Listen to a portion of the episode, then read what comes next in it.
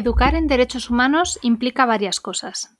Primero, reconocer la importancia del derecho a ser persona, que se traduce en el derecho, ¿verdad?, a, desarrollar un proyecto personal de vida y a ser tratado humanamente, a ser reconocidos en nuestra vulnerabilidad, que comentábamos el otro día, y ser tratados en consecuencia.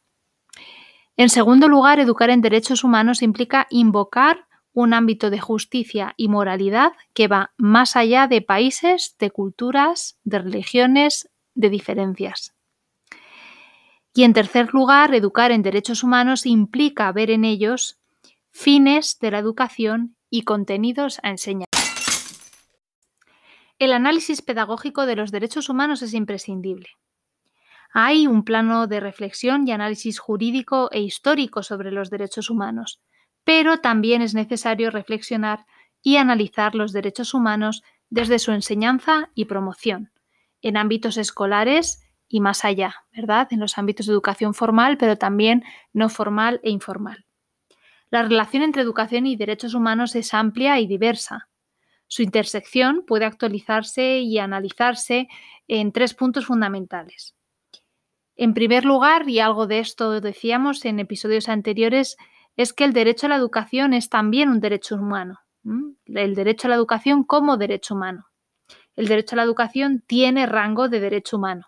Concretamente veíamos en el artículo 26.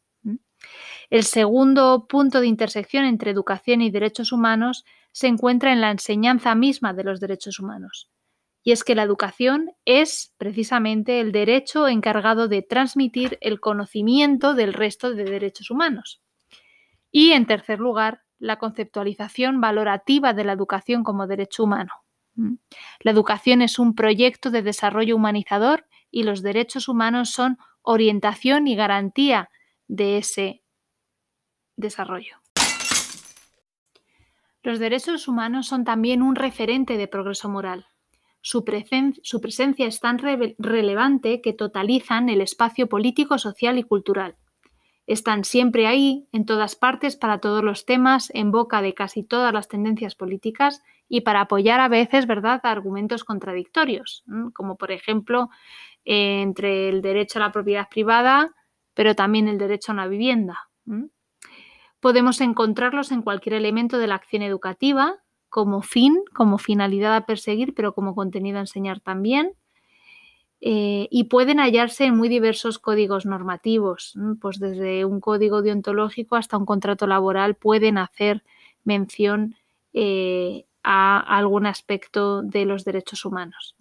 Esta situación lleva a que los consideremos naturales, a que los naturalicemos. Están tan enraizados en las condiciones de posibilidad de las sociedades democráticas en que vivimos que los damos por supuestos y conocidos. Parece que no hay que enseñarlos, que no hay que educar en ellos, pero es justo lo contrario. Son un magnífico artificio eh, y para mantenerlo y robustecerlo, pues hay que seguir, hay que seguir trabajándolo. En este sentido, los derechos humanos, aunque reconocidos, nunca deben darse por sentados. Decíamos que los derechos humanos, aunque reconocidos, no deben darse nunca por sentados. Los derechos humanos ni son tan naturales ni se sostienen sobre ellos mismos. Podemos, de hecho, perderlos, retroceder en su extensión, insensibilizarnos ante sus violaciones.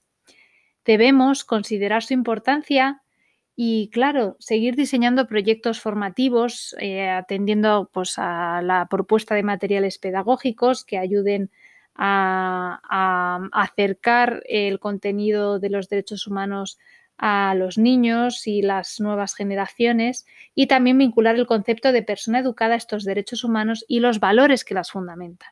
Se trata, en definitiva, de mostrar ante los alumnos, que mostréis ante vuestros alumnos, la importancia del derecho a ser persona, la posibilidad de desarrollar un proyecto personal de vida y muy importante, el derecho a ser tratado humanamente.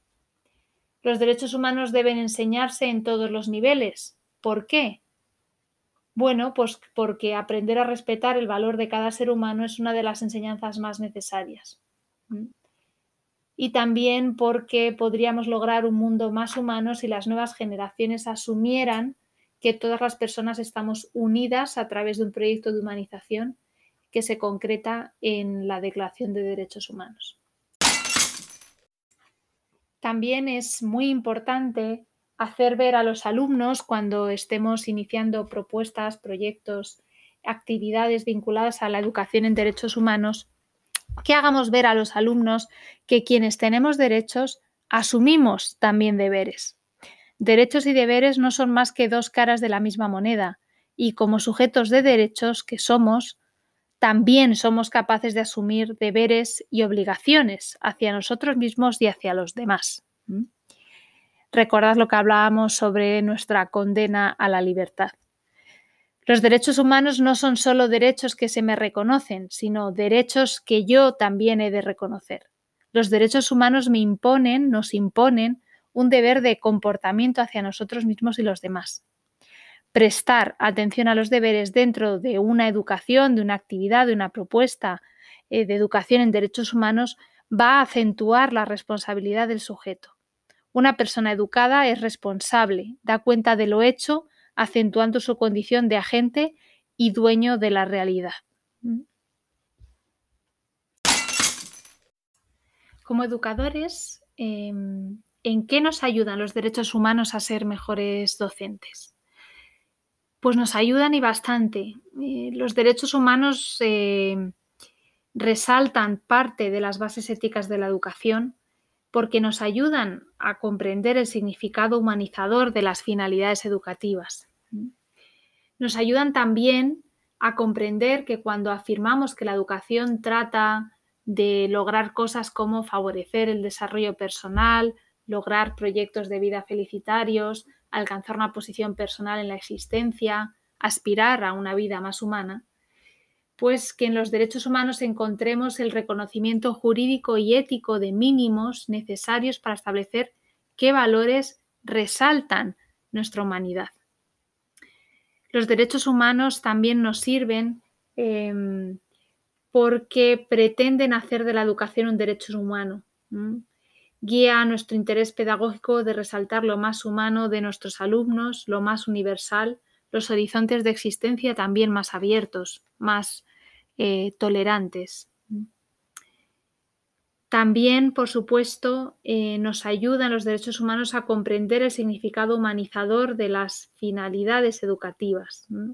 Supone mostrar a los alumnos em, esta educación en derechos humanos, acercarles a los derechos humanos, educarles en derechos humanos, mostrarles el reto de saber vivir más humanamente, de sustituir las miopías localistas por empeños y propuestas de mayor envergadura existencial y también de comprometerles con que allí donde estén se esfuercen por lograr para todos más libertad, más justicia, más igualdad, más pluralismo, más libertad.